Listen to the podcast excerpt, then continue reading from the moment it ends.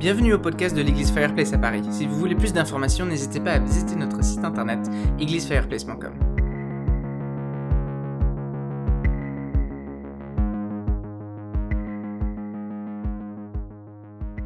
Ok, salut tout le monde. Euh, bienvenue dans la chambre de Caleb et Zachary. Euh, J'espère que vous allez bien. Et euh, voilà, aujourd'hui, ce qu'on va faire, c'est qu'on va faire un message qui est plutôt théologique hein, par rapport peut-être à ce qu'on a l'habitude. Euh, et, on va vraiment regarder juste euh, de façon plus théologique un sujet euh, qu'on n'a pas encore regardé d'ailleurs depuis l'implantation de Fireplace. C'est pas un sujet qu'on considère être un des sujets majeurs de la doctrine chrétienne. C'est pas quelque chose sur lequel on se focalise. Mais une fois n'est pas coutume, c'est bien d'en parler. C'est toute l'idée de la fin des temps. Et on en parle parce que bah, le livre de Daniel nous conduit d'abord à en parler, mais aussi parce qu'il y a toutes sortes de questions sur la fin des temps qui sont levées par les temps qui courent, avec ce virus et d'autres choses comme ça. Donc euh, on a appelé ce message Daniel, la fin des temps, le coronavirus et le monde de dingue. Et euh, euh, ce qui se passe, c'est que donc on se trouve au milieu d'une pandémie globale euh, qui a maintenant touché presque chaque pays du globe. Il y a des centaines de milliers de personnes euh, qui ont été touchées, des dizaines de milliers de personnes euh, qui sont décédées. Ça semble sans précédent, euh, ça semble confusant, euh, ça semble compliqué d'imaginer euh, à quoi va ressembler le monde après. On ne sait même pas quand est-ce qu'on va sortir du confinement, on ne sait pas comment on va réussir à reprendre nos vies ni à quoi le monde va ressembler. On a des chutes dans le cours de la bourse qui sont sans égales depuis la crise financière de 2008. Euh, et, tout le monde y va de son opinion en fait. Alors forcément, eh ben, les chrétiens y sont allés de leur opinion. Et, le truc c'est que nous, euh, à Fireplace, on veut pas de l'opinion. Euh, on veut du vrai, on veut du solide, on, veut la Bible, on veut la vérité. Et donc, une des grosses questions que j'ai vu les gens se poser beaucoup pour savoir comment interpréter ce qui est en train de se passer, c'est, est-ce que la Bible parle du coronavirus? Et la réponse, c'est oui et non. Euh, la Bible parle de moments où la planète tout entière euh, va être euh, secouée par des désastres, par des plaies, par de la maladie, par de la pestilence, par de la mort. Est-ce que la, la Bible parle de ce virus en particulier? Non. Ce coronavirus, est-ce que c'est un signe euh, de la fin du monde? Est-ce qu'on est dans, dans les temps de la fin? Eh bien oui et non. Euh, la Bible dit que depuis l'ascension de Jésus, depuis le jour de la Pentecôte, le déversement de l'Esprit de Jésus sur toute chair, nous sommes dans les temps de la fin. Est-ce que la Bible nous dit que ce virus, s'il l'annonce de façon particulière? Non.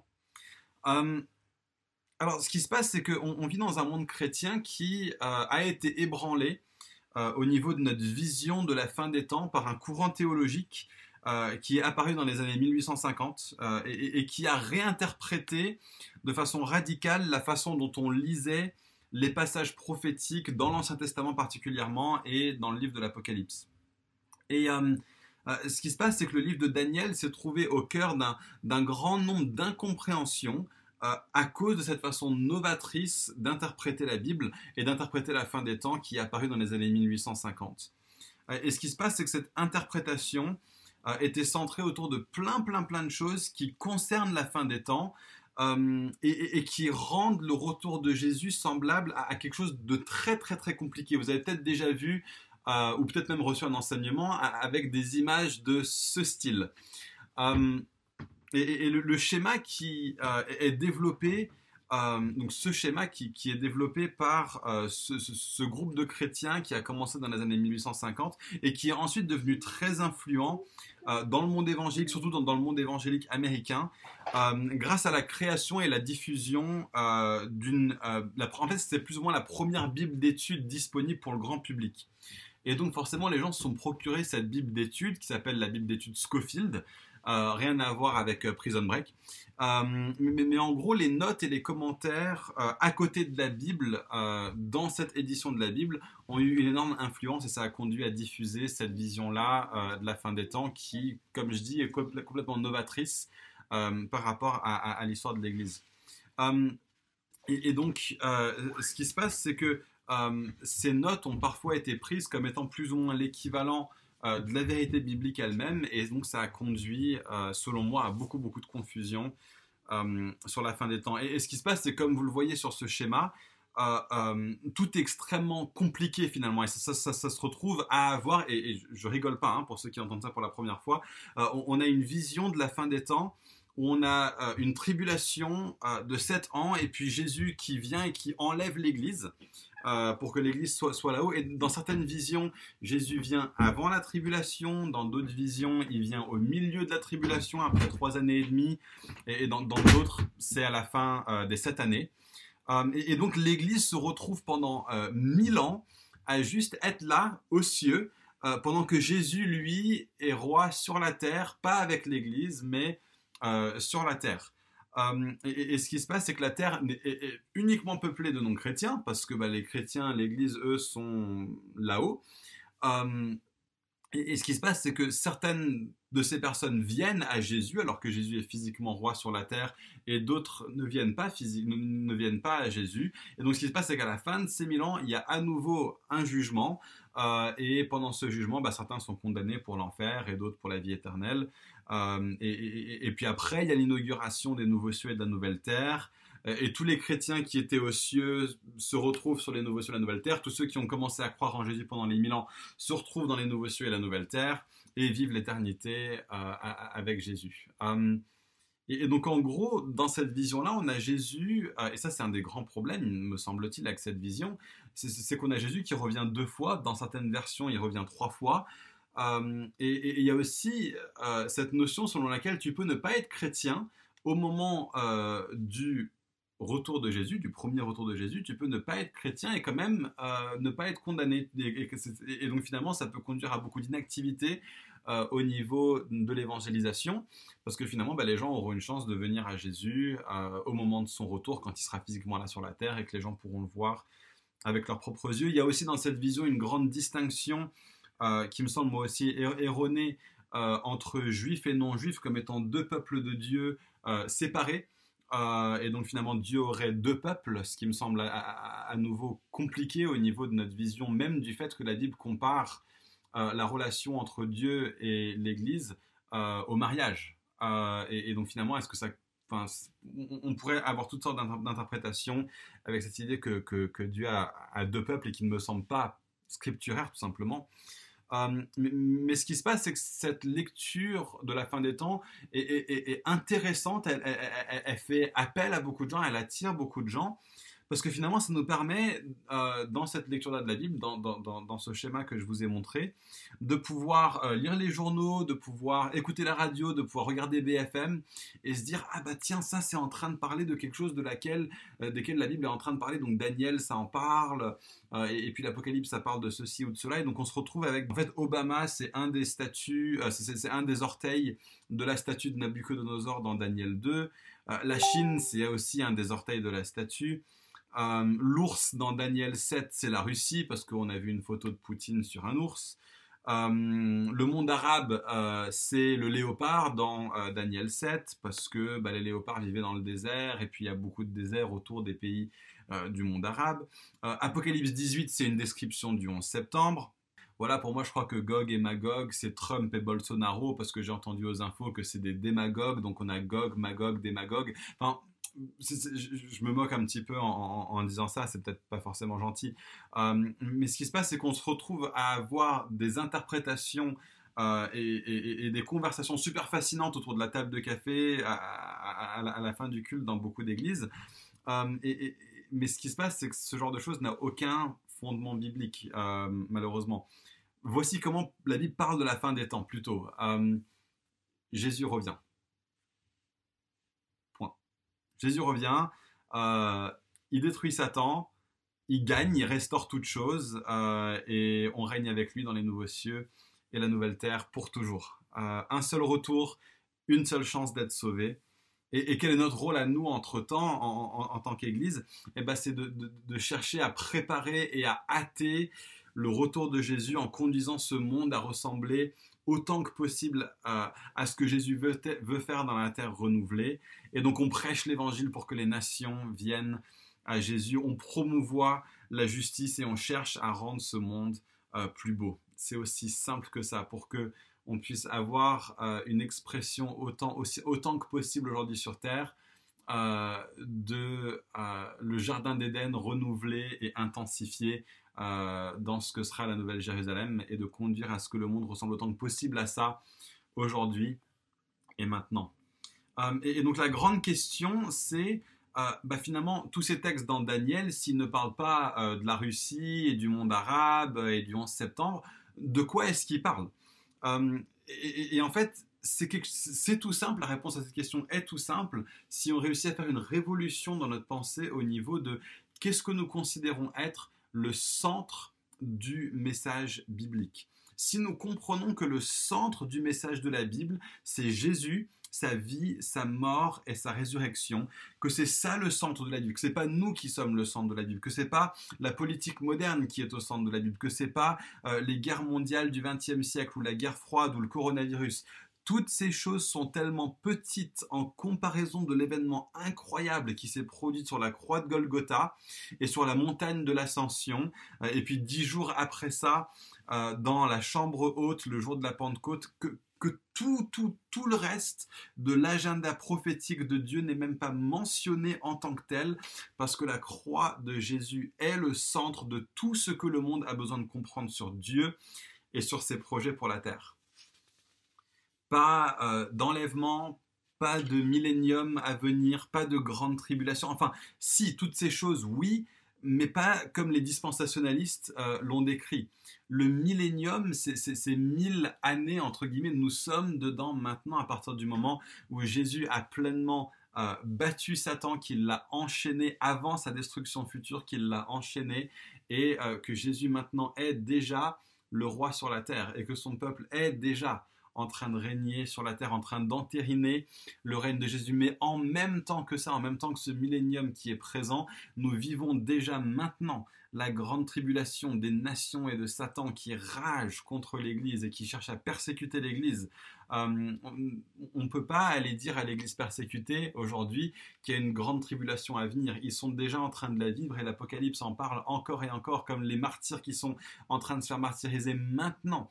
Et c'est leur prière à eux maintenant qui sont en train de monter vers le Seigneur, en train de dire jusqu'à quand Seigneur avant que tu reviennes? Euh, et, puis oui, nous serons enlevés dans les airs, selon 1 Thessaloniciens 4, 17, euh, mais seulement pour former une cour au roi victorieux qui revient établir son règne sur le territoire qu'il s'est conquis par sa mort et par sa résurrection. Euh, ce qui se passe, c'est qu'à l'époque de, Jésus, euh, un roi qui partait en campagne, lorsqu'il revenait, il envoyait à l'avance une personne pour venir annoncer le retour du roi. Cet homme s'appelait un evangelistes, un évangéliste qui vient et qui dit le roi a gagné, préparons la ville pour le retour du roi. Et voilà notre rôle à nous en tant qu'Église, de préparer ce monde pour le retour du roi et d'annoncer le fait que Jésus est en train de revenir bientôt. Et ce qui se passe, c'est que la ville était préparée pour que quand le roi revenait au son de la trompette, les gens sortaient de la ville pour accueillir le roi et pour lui faire une aide d'honneur alors qu'il entrait dans la ville. Voilà l'image que nous avons ici. que, comme Jésus ne revient pas horizontalement d'un royaume terrestre vers un autre royaume terrestre, mais qu'il revient depuis son royaume céleste pour reprendre sa place euh, en tant que roi de la terre, il y a une descente qui est verticale, il y a un retour du roi qui est vertical, et donc forcément la sortie du peuple de Dieu pour accueillir le roi alors qu'il descend dans la ville et que nous l'accompagnons derrière lui, alors qu'il vient avec son cortège triomphal des prisonniers qu'il a fait captifs pour être leur roi gracieux et glorieux sur la terre, euh, et, qui nous traîne lui-même dans son cortège triomphal, euh, ce qui se passe, c'est que bah, le retour du roi est vertical, et donc le peuple sort pour l'accueillir verticalement, pour redescendre avec lui sur la terre. Toute la dynamique de 1 Thessaloniciens 4 est une dynamique qui est descendante et non pas une dynamique qui est ascendante. Oui, nous montons, mais alors que Jésus descend et que nous sommes avec lui pour toujours. C'est ça notre espérance, c'est ça que les chrétiens attendent, non pas mille ans sur un nuage, mais plutôt une éternité dans notre corps à vivre le jardin d'Éden qui sera alors devenu une grande ville de la taille d'une planète peuplée d'hommes et de femmes qui adorent Dieu et son agneau par nos vies entières sur la terre, des vies de productivité, de créativité, d'amour et de communauté. Voilà la vision de la fin des temps de la Bible. Et donc la grosse question, c'est bah, qu'est-ce que veulent dire tous ces passages prophétiques dans Daniel et aussi dans l'Apocalypse euh, à, la lumière d'une vision de la Bible où la mort, la résurrection, l'ascension, la Pentecôte sont la centralité du message de la Bible et que tout l'Ancien Testament regarde en avant vers cette période et que tout le Nouveau Testament regarde vers l'arrière pour savoir comment vivre à la lumière de cette réalité centrale de l'Évangile. Comment est-ce qu'on interprète Daniel? Comment est-ce qu'on interprète l'Apocalypse? Et donc on va commencer avec Daniel, comme bah, c'est le livre de notre série de prédications, on va être conduit à parler de l'Apocalypse aussi pour donner une explication complète de la vision de la fin des temps dans la Bible. Mais ce qui se passe, c'est que dans Daniel, on a quatre grandes sections prophétiques. Euh, on a la statue de Nabucodonosor dans le chapitre 2. On a la vision des quatre bêtes dans Daniel 7. On a le bélier et le bouc dans Daniel 8. Et on a les 70 semaines dans Daniel 9. Et alors, si on commence avec euh, la statue de Nabucodonosor dans Daniel 2, on en a déjà parlé pendant notre prédication sur ce, passage-là, mais ce qu'on voit, c'est que la statue est faite de quatre sections. Et ces quatre sections représentent quatre empires. Et le, dernier de ces empires sera fait de fer et d'argile, et il se fera détruire par une pierre qui ne fait pas partie de la statue, qui sort d'une montagne et qui vient détruire la base de la statue. Euh, et, ce qui se passe, c'est que voici ce que ce texte dit sur cette pierre. À l'époque de ces rois, les derniers, le bas de la statue, le Dieu, du, le Dieu du ciel fera surgir un royaume qui ne sera jamais détruit, qui ne passera pas sous la domination d'un autre peuple. Il pulvérisera tous ces royaumes et il y mettra fin, tandis que lui-même subsistera éternellement. Daniel 2, verset 44. Et ce qui est super important, c'est de comprendre que ce règne n'est pas un règne qui est à venir, parce que les empires desquels parle Daniel ne sont pas des empires à venir, c'est des empires qui sont déjà passés et qui ont déjà été vaincus par une pierre qui est sortie d'une montagne, petit, insignifiant, né dans une étable, mais venant de, euh, euh, du, Dieu éternel, trois fois saint, grand et glorieux, qui sort et puis qui ensuite vient et son royaume s'étend et son royaume grandit. Et ce qui se passe, c'est que ces quatre empires ont déjà existé. Daniel dit lui-même que le premier de ces empires, c'est Babylone. Les empires qui suivent directement Babylone, euh, selon certains interprètes, classiquement, on a quand même dit que c'est l'empire deuxièmement médo-perse, le troisième euh, c'est l'empire euh, macédonien ou l'empire grec d'Alexandre le Grand. Le quatrième, euh, c'est l'empire romain. Et ces empires sont tous passés, sont tous tombés. C'est le règne de, c'est pendant l'empire romain que Jésus est venu et qu'il a terrassé comme une pierre sur de l'argile un empire romain, non pas en le battant à son propre jeu, mais en le sapant différemment, en apportant le message d'un royaume qui est différent. Et le règne de Jésus, nous dit la Bible, est un règne qui subsiste aujourd'hui encore ça n'a pas toujours l'air. C'est ça la grande euh, question qui se pose face à cette vision biblique de la fin des temps. On se dit, mais si Jésus règne, pourquoi il se passe toutes ces choses? Ben, On va en parler.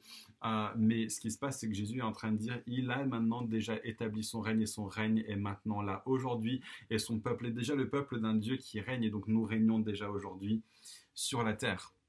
Et donc l'empire babylonien, médo-perse, grec et romain. Euh, d'autres vont dire que le deuxième empire, c'est l'empire Mède, la Médie, et puis médo-perse, et puis grec. C'est pas très important finalement. Ce qui est important de comprendre, euh, c'est que tous ces royaumes sont déjà passés. On n'attend pas un royaume futur. C'est pas en train de parler de l'avenir, c'est en train de parler du passé. C'est déjà accompli. C'est pas un manque de foi en la prophétie biblique. C'est une foi totale en la prophétie biblique en disant ces choses se sont déjà produites. Euh, et donc si on prend ensuite la vision des quatre bêtes, Daniel 7, euh, bah, ce qui se passe c'est qu'on a une vision d'une statue faite de quatre euh, partie, et puis donné à Nabucodonosor, et puis à son successeur Belshazzar, on a une vision euh, sur quatre bêtes. Deux empereurs différents d'un même empire, une vision concernant quatre choses qui sont là et qui sont anéanties euh, par une description qui ressemble bizarrement à la description que la Bible nous fait déjà dans l'Ancien Testament et dans le Nouveau Testament de Jésus lui-même. Et, donc ce qui se passe, c'est que la première de ces bêtes, c'est un lion. Euh, avec des ailes d'aigle. Alors regardez euh, comment, quel était l'emblème de l'empire babylonien. C'est pas difficile de comprendre que ça parlait déjà de Babylone. Deuxièmement, on a un ours dont un côté est plus haut que l'autre. Ça fait sans doute référence à l'empire médo-perse, dont, dans lequel les Perses avaient toujours le dessus sur les Mèdes. Et puis vient un léopard avec quatre ailes et quatre têtes. Ça fait sans doute référence à l'empire d'Alexandre le Grand qui a avancé à vitesse éclair tel un léopard. Les quatre têtes et les quatre ailes représentent sans doute les quatre points cardinaux dans lesquels l'empire macédonien s'est répandu de toutes parts. Et enfin, on voit une dernière bête, une bête avec des dents en fer, dix cornes et une onzième corne qui s'en détache, qui parle avec arrogance. Et euh, voici comment se termine cette vision et surtout regardez l'explication qui en est donnée. La quatrième bête, c'est un quatrième royaume qui existera sur la terre, différent de tous les royaumes. Il dévorera toute la terre, la piétinera et la brisera. Les dix cornes, ce sont dix rois qui surgiront de ce royaume. Un autre surgira après eux. Il sera différent des premiers et abaissera trois rois. Par ses paroles, il s'opposera au Très-Haut. Il opprimera les saints du Très-Haut, projettera de changer les temps et la loi. Les saints seront livrés à son pouvoir pendant un temps, deux temps et la moitié d'un temps, puis le jugement viendra et on lui retirera sa domination. Elle sera définitivement détruite et anéantie. Le royaume, la domination et la grandeur de tous les royaumes présents sous le ciel seront donnés au peuple des saints du Très-Haut. Son règne est un règne éternel et tous les dominateurs le serviront et lui obéiront. Et je pense que vous pouvez voir le parallèle entre ce qui est dit sur cet homme et, son, roi, son règne dans Daniel 7 et ce qui est dit sur lui dans Daniel 2. Et, à nouveau, on pourrait euh, imaginer toutes sortes de choses ici, sauf que le Nouveau Testament lui-même est abondamment clair que ce moment n'est pas un moment qui est à venir, c'est un moment qui est déjà arrivé. Si vous lisez les versets 9 à 4 de Daniel 7, vous verrez que le moment où le royaume est donné au sein du Très-Haut est connecté à la venue d'un certain quelqu'un qui ressemblait à un fils de l'homme et qui est venu sur avec les nuées du ciel. C'est Daniel 7, verset 13. Et puis si on regarde Apocalypse 1, verset 9, c'est extrêmement clair euh, que c'est Jésus et que ce moment est déjà venu. Ces rois romains qui se sont opposés au Fils de Dieu et à son peuple, qui ont persécuté son peuple, qui ont détruit le temple de Dieu à Jérusalem, euh, ce royaume, ces rois ont déjà été anéantis. Et la conséquence, c'est que nous, le peuple de Dieu, ce que la Bible dit sur nous, c'est que nous régnons déjà. Et voilà la conséquence d'avoir cette vision-là de la Bible, c'est que c'est pas que Dieu prépare un moment où on régnera et entre-temps on doit se tapir en attendant que les nations partent pour qu'on puisse oser sortir de chez nous et parler de Jésus, nous sommes déjà ceux qui sont en train de régner sur la terre dans le règne éternel de Jésus qui est déjà établi même s'il n'est pas pleinement consumé. Ça fait une différence énorme de voir les choses de cette façon-là. Nous régnons déjà dans le royaume inauguré par le Fils de Dieu. Jésus règne sur toute chose, il n'est surpris par rien, il n'est bouleversé par rien, et nous sommes son peuple. Alléluia. Gloire à Dieu. Euh, si on passe maintenant à Daniel 8, le bélier et le bouc, ce qui se passe, c'est que l'interprétation n'est pas contestée euh, dans toute l'histoire de l'Église parce que euh, le texte lui-même nous dit que ça parle de l'empire médo-perse et de l'empire grec. Mais ce qui est intéressant à noter, c'est que à nouveau, les visions de Daniel ne sont pas là pour nous parler de ce qui se passe dans la fin des temps, mais plutôt de nous parler d'événements politiques qui se passent entre l'époque de Daniel et le moment de la venue de Jésus. Les, passages dont l'interprétation est donnée explicitement dans le livre de Daniel, donc la statue de Nabucodonosor dans Daniel 2 et euh, le bouc et le bélier dans, Daniel 8, parlent d'événements politiques entre le moment de Daniel et la venue de Jésus. Donc on n'a aucune raison de croire que les, passages prophétiques qui parlent de choses dont l'interprétation n'est pas donnée parlent d'autres choses aussi que ça. Voilà les, les choses sur lesquelles Dieu a parlé à Daniel. Et donc ensuite on en vient à Daniel 9. Daniel 9 est vachement intéressant. C'est un texte, euh, en fait c'est un des passages les plus invoqués euh, pour dire que Daniel parle de ce qui se passe aujourd'hui et de ce qui va se passer à la fin des temps. En gros, dans Daniel 9, pour résumer, on a 70 semaines qui sont divisées en des sections de 62 semaines, et puis 7 semaines, et puis une semaine. Et, les interprètes, pareil, de tous bords, sont d'accord pour dire que ces semaines sont des groupes de 7 années. Et donc ça fait un total de 490 années. Et la question c'est euh, est-ce que, ces est que ces 490 années sont littérales ou est-ce qu'elles sont approximatives? Est-ce qu'elles parlent de façon absolue ou est-ce qu'elles parlent de façon théologique? Euh, et, le problème en fait dans le fait d'y voir des années littérales, euh, c'est que les 70 semaines commencent en l'an 539 avant Jésus-Christ avec le retour d'exil du peuple d'Israël qui a le droit maintenant de rentrer à Jérusalem grâce à l'édit de Cyrus qui s'est passé en 539. Le problème, c'est que 490 années à partir de l'an 539 avant Jésus-Christ, ça nous conduit à une année où rien ne s'est vraiment produit d'intéressant. Alors que si on donne à ces chiffres une portée théologique, euh, de la même manière que les 144 000 par exemple dans le livre de l'Apocalypse, euh, on, a quelque chose qui a beaucoup plus de sens. 490, ça fait 49 fois 10. Alors le chiffre 10 dans le vocabulaire des prophètes, dans le vocabulaire apocalyptique, euh, ça parle toujours d'une intensification. C'est un petit peu comme les 1000 à la fin du 144 000. Ça te permet de voir les deux premiers chiffres, euh, ou, enfin les, chiffres avant le zéro, et de dire bah, c'est ces chiffres-là qui sont importants, et puis les zéros qui sont mis derrière sont juste pour parler d'une intensification, d'un accomplissement de ces choses. Euh, et, donc bah, on a le chiffre 49 avec un zéro derrière. 49, qu'est-ce que c'est? Euh, c'est une intensification de quoi? Qu'est-ce qui est significatif dans 49 bah, 49 à nouveau, c'est tout simple.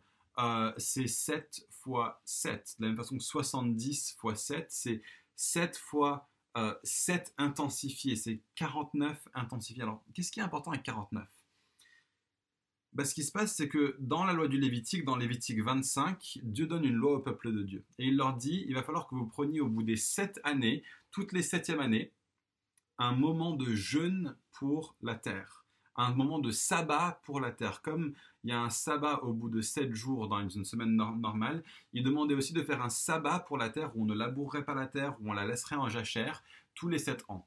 Et donc ça faisait euh, sept années, c'était un cycle. Et au bout de sept cycles, on avait donc 49 années. Au bout des 49 années, on avait euh, euh, une année qui était appelée l'année jubilaire, une année du jubilé dans laquelle il se passait quelque chose de particulier. Et donc en fait, ce qu'on a ici, dans l'année du jubilé, ce qu'on voit dans Lévitique 25, c'est que les esclaves redevenaient libres, les dettes de chaque personne étaient annulées, et chacun retournait dans, sa tribu d'origine. Alors, des captifs libérés, euh, le rachat des endettés, le retour à la maison des exilés, à quoi ça peut bien nous faire penser?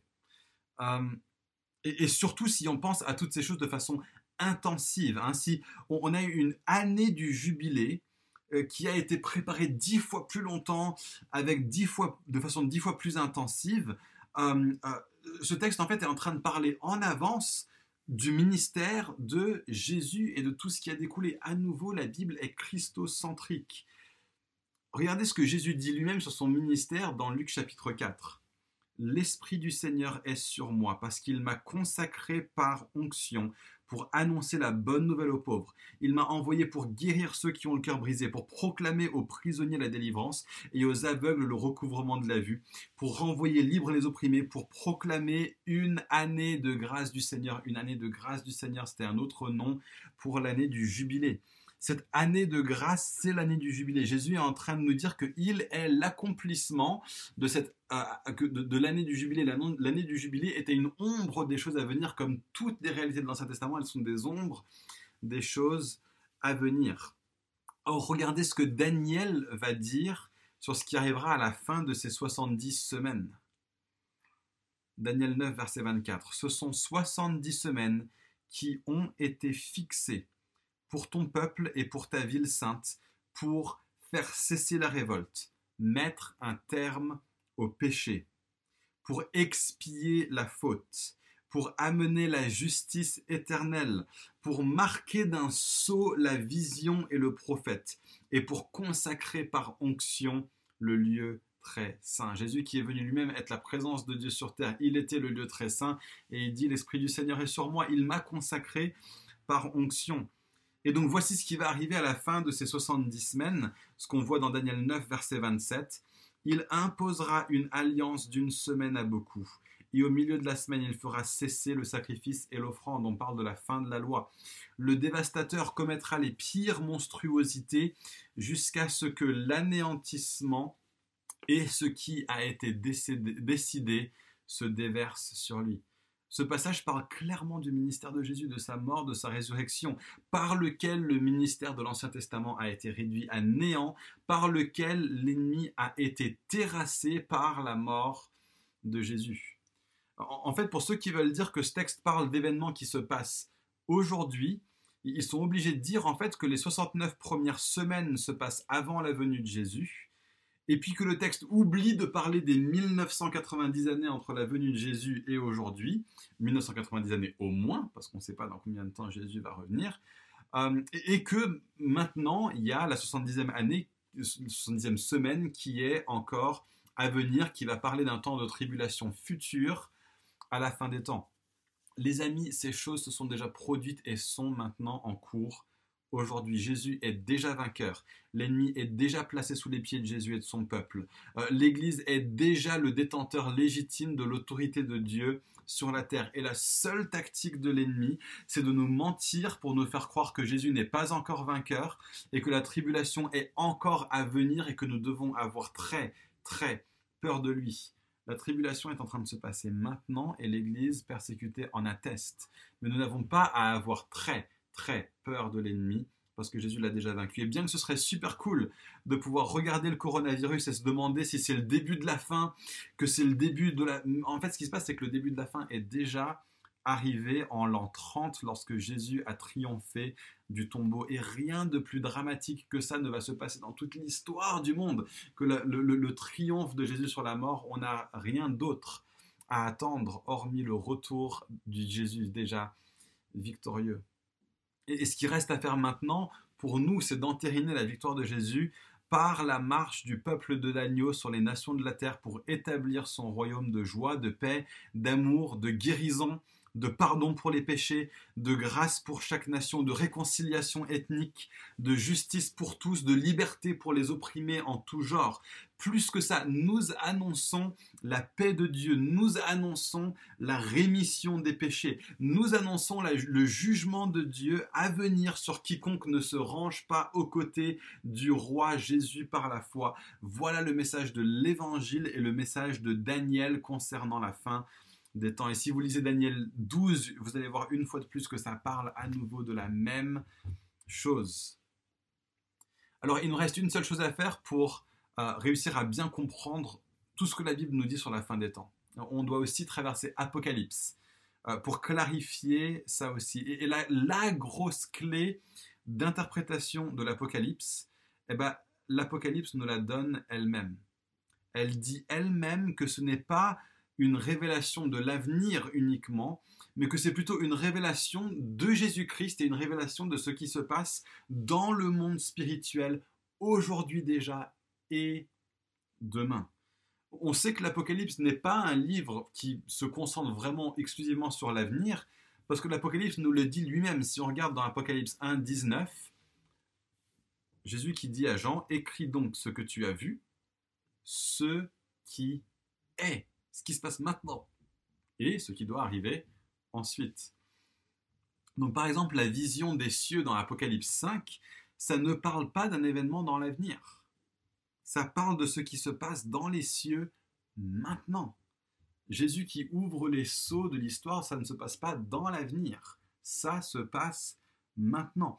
L'Apocalypse, c'est une succession de visions qui concernent ce qui se passe maintenant et ce qui continuera à se passer jusqu'au retour de Jésus. Donc si vous connaissez l'Apocalypse, euh, vous allez voir qu'il y a euh, des visions concernant sept églises, et puis l'ouverture par l'agneau de Dieu euh, d'un rouleau qui est scellé par sept sceaux. Et le fait de rompre ces sept sceaux fait sonner sept trompettes qui annoncent sept signes, qui font venir sept fléaux, qui font se déverser la colère de sept coupes. Et après ça, on a les noces de l'agneau qui sont ponctuées par sept proclamations. Alors, en gros, c'est tout simple. Les six premiers groupes de sept, les six premiers septièmes, euh, sont tous des survols de l'histoire que nous vivons déjà actuellement. Ce pas des annonces de choses à venir, mais c'est des descriptions depuis une perspective céleste de ce qui est en train de se passer maintenant pour aider le peuple de Dieu à comprendre maintenant ce qui est en train de se passer et ce qui doit continuer à arriver jusqu'à la venue de Jésus. Et c'est là que le coronavirus entre en jeu. C'est là qu'on voit le coronavirus et la grippe, espagnole et la peste noire et toutes les autres pandémies depuis que Jésus a battu Satan à la croix. Est-ce que Apocalypse 8 et 9, avec les sept trompettes, avec les plaies qui s'abattent sur la terre dans tous les sens, parlent du coronavirus? Eh bien oui. Et non. Euh, ces passages parlent tous de ce qui se passe sur la terre en ce moment, mais en des termes généraux et pas en des termes spécifiques. En fait, voici ce que dit l'Apocalypse concernant les temps entre l'ascension de Jésus et le temps de son retour le monde va être continuellement frappé de guerre, de famine, de pandémie, d'injustice, de persécution, et tout ça jusqu'au retour de Jésus. Mais alors qu'on a l'impression que toutes ces choses sont parce que le monde appartient au diable, l'Apocalypse est en train de nous montrer que c'est parce que le monde appartient à Jésus. Regardez qui est-ce qui ouvre les seaux. C'est l'agneau. Regardez qui est-ce qui est au contrôle des trompettes, des signes, des fléaux, des bols qui se déversent. C'est les anges de l'agneau. Donc, qu'est-ce qui est en train de se passer ici Qu'est-ce qui est en train de se passer dans le monde aujourd'hui? Bah, Ce qui est en train de se passer avec ce coronavirus et avec toutes les autres choses qui se passent, toute crise financière, euh, tout événement dramatique mondial, toute guerre qui frappe le monde, toute persécution de l'Église, c'est que nous avons un Dieu qui est soucieux du salut des nations, en train de secouer le cours habituel de ce monde. Il est en train d'enlever les certitudes des gens, non pas comme un jugement, euh, sur la terre, mais comme un avertissement, en train de leur dire, mais revenez à Dieu. Il est en train de faire sonner la trompette, comme il le fait avec chaque désastre qui frappe l'humanité, et il est en train de rappeler à l'humanité, et on peut voir ça partout autour de nous. Je vous garantis que c'est les questionnements qui sont en train de se produire avec nos amis non chrétiens aujourd'hui les gens sont en train de se poser la question comme jamais auparavant. Et comme je disais dans notre réunion de membres euh, vendredi dernier, j'entends euh, de toutes les églises Newground, toutes les églises avec qui je suis en contact, que chaque église a reçu contact à nouveau de la part de personnes qui s'étaient éloignées de l'Église depuis le début de ce coronavirus. Ce qui se passe, c'est que Dieu est en train de dire au monde, ce monde touche à sa fin ce monde n'est pas digne de confiance. Tu ne peux pas te réfugier dans tes propres certitudes, dans ce que tu vas construire dans ce monde tes, grandes tours de ta sécurité personnelle, de tes finances, de ta famille, toutes ces choses peuvent être détruites en un instant. Tu n'as pas le contrôle dessus, c'est un autre qui a le contrôle dessus. Tu dois te poser les grosses questions de la vie. Tes systèmes économiques peuvent être frappés jusqu'à leur soubassement. C'est ce qui s'est passé avec la destruction du communisme. Ta liberté de te déplacer en, en toute liberté dans la rue peut être compromise en l'espace de quelques semaines à cause d'un pangolin dans une cage en Chine. Tu n'es pas au contrôle, tu ne maîtrises rien. Il y a un jugement qui vient et il vient bientôt. Repens-toi, cours à l'agneau terre entière. Voilà le message que Dieu est en train de faire passer. à faire passer au monde entier à travers chaque désastre qui frappe la terre et ce coronavirus n'est pas une exception. Donc peuple de Dieu, faisons-nous les relais de ce message. Faisons-nous les relais de ces trompettes, faisons-nous les relais de l'agneau qui est en train de dérouler un, rouleau sur l'histoire et en train de lire à ce monde la réalité, l'acte du fait que ce monde appartient à l'agneau de Dieu, qu'il l'a dérobé à Satan par sa victoire à la croix, par sa victoire à la résurrection.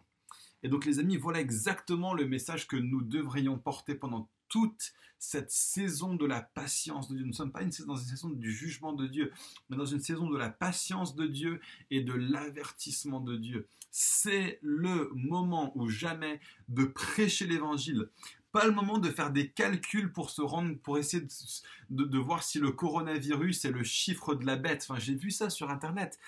Mais, mais les gens, se, prennent la tête à se poser des questions comme ça, alors qu'on pourrait être en train de prêcher l'évangile grâce à ce coronavirus. Euh, c'est pas le moment d'aller voir s'il y a des mots hébreux qui ressemblent au mot corona. C'est pas le moment de voir si on est dans la troisième année de la grande tribulation ou la septième année de la grande tribulation ou dans la fin des temps ou dans les deux temps, un temps et la moitié d'un temps. C'est pas le moment pour ça. C'est le moment de se dire Dieu est en train de faire trembler ce monde. C'est une des occasions données par Dieu à l'Église pour annoncer l'Évangile avec encore plus de clarté, avec encore plus de force. Faisons-nous aussi sonner la trompette pour dire au monde tu n'es pas au contrôle. Reviens à Jésus. Tout le livre de Daniel et le livre de l'Apocalypse sont d'accord sur ces deux choses. Nous sommes dans l'ère de la victoire de Jésus. C'est ce que dit Daniel, c'est ce que dit Apocalypse. Nous sommes dans l'ère du déchaînement des nations contre l'Église. C'est la grande tribulation. Mais le diable est vaincu mais il peut encore donner des coups fataux. Nous sommes dans le millénium. Et Jésus demande à son peuple victorieux de le représenter sur la terre.